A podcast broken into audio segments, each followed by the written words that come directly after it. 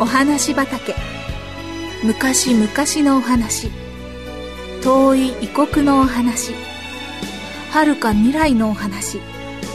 それからすぐお隣のお話。ほんのさっきのお話。今日はあなたに届けます。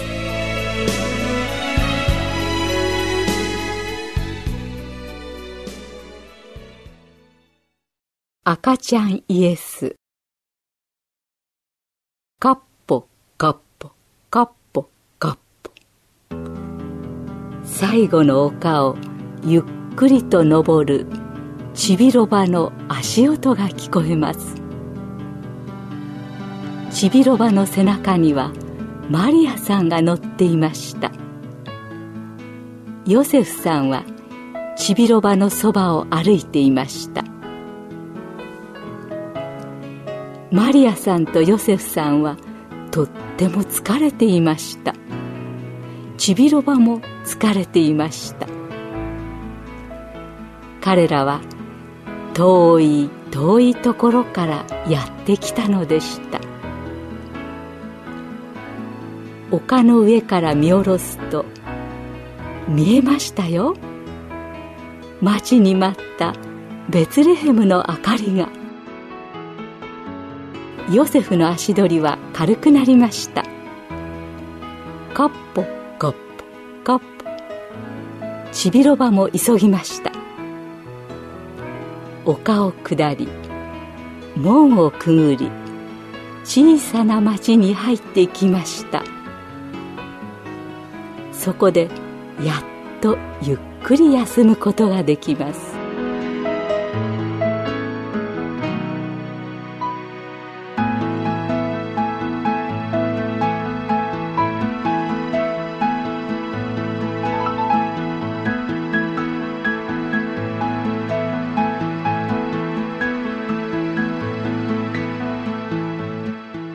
ある宿屋でヨセフさんは部屋を借りようとしました。部屋はもう空いてないんだ。と宿屋のおじさんが言いました。どこかに休める場所はありませんか？とヨセフさんは尋ねました。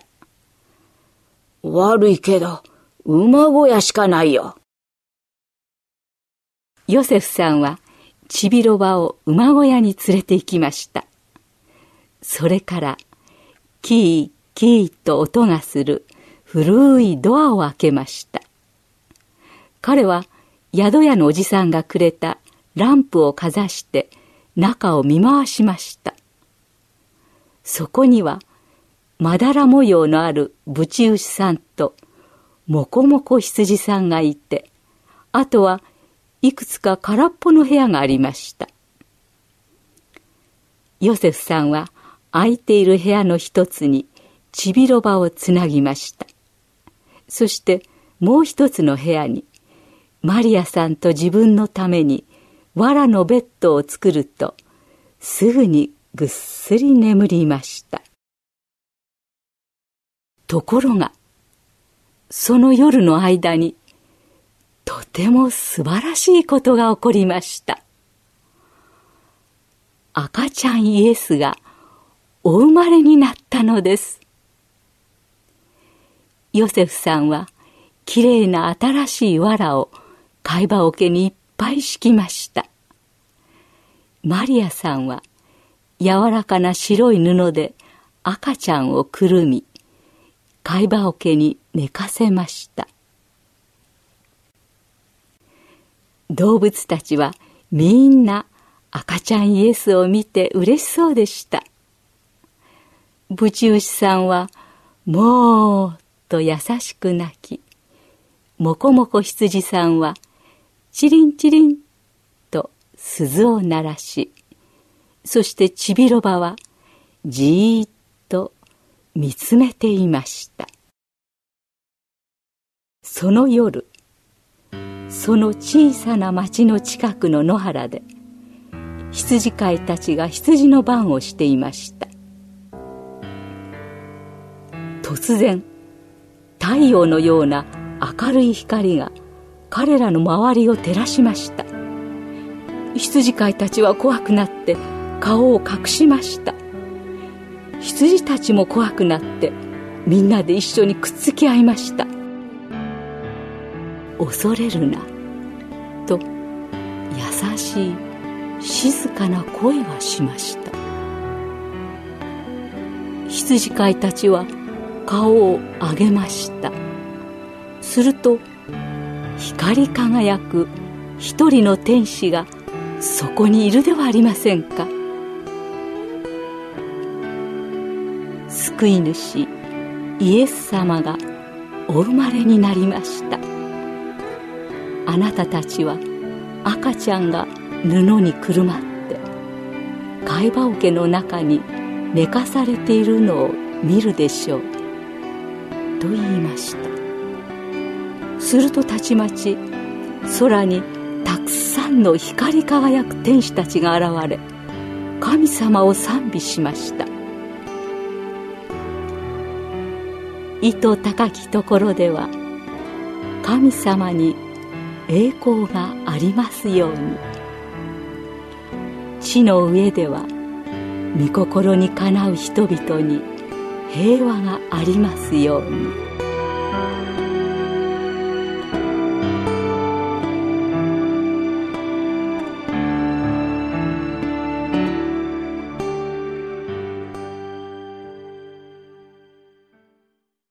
天使たちがだんだん遠く離れていくとベツレヘムの暗い夜空に輝く星のように見えました。さあ、見に行こう。と、羊飼いたちは言いました。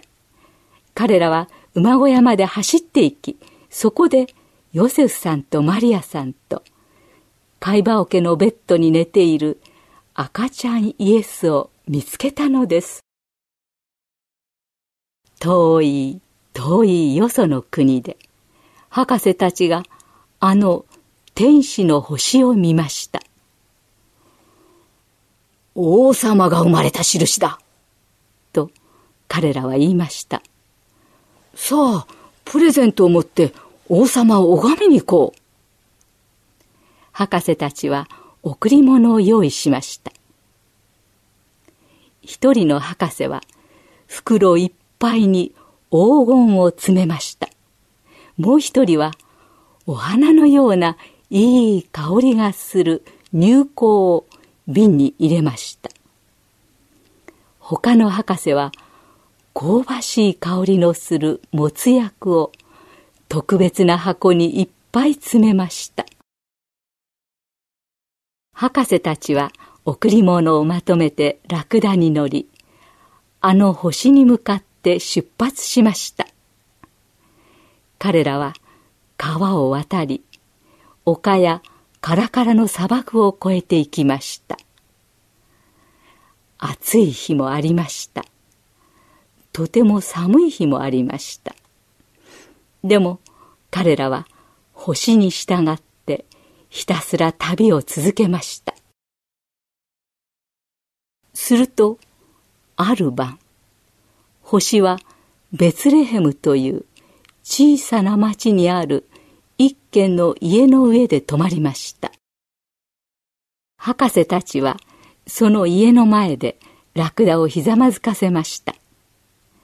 ラクダの背中から降りると、贈り物を持って家の戸をトントンと叩きました。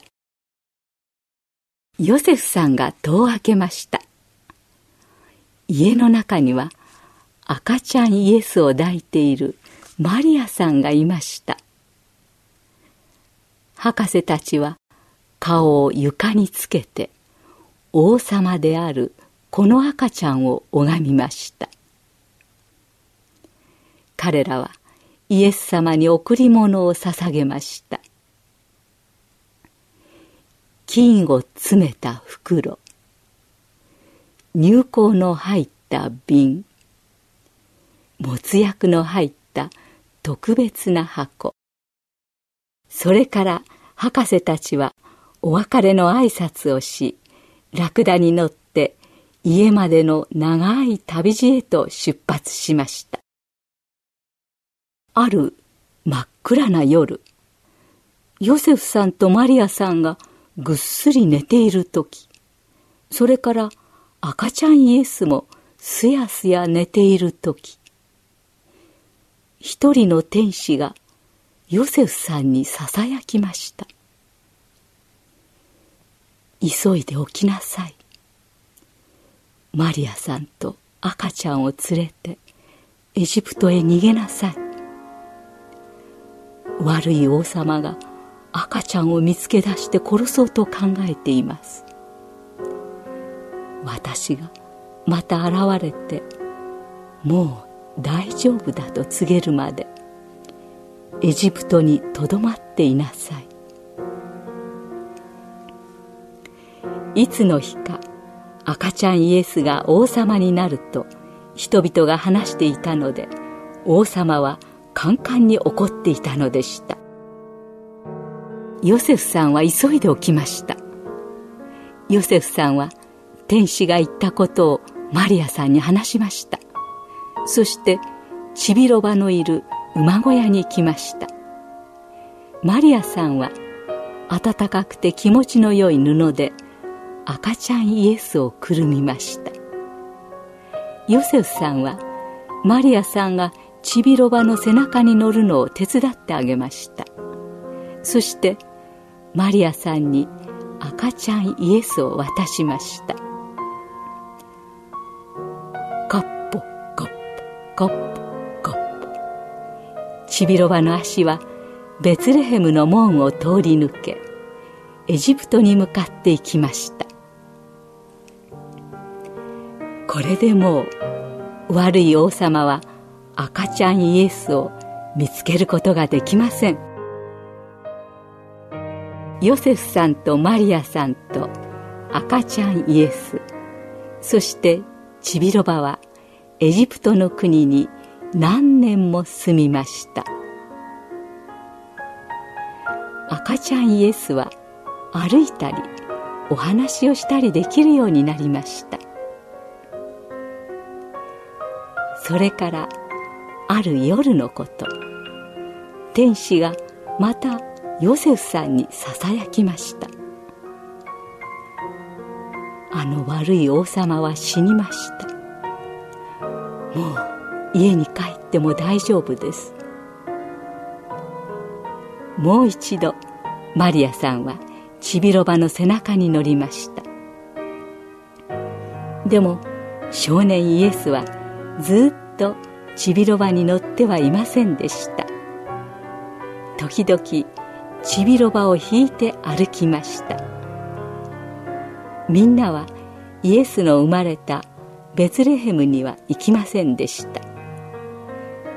3人はヨセフさんとマリアさんの生まれた町ナザレに行きました。ヨセフさんとマリアさんはふるさとに帰ることができてとても嬉しくなりました。ちびろばも自分の馬小屋に戻ることができて大変喜びました。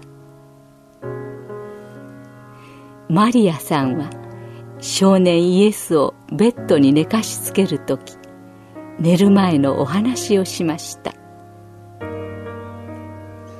マリアさんは赤ちゃんモーセとカゴで作った船のこと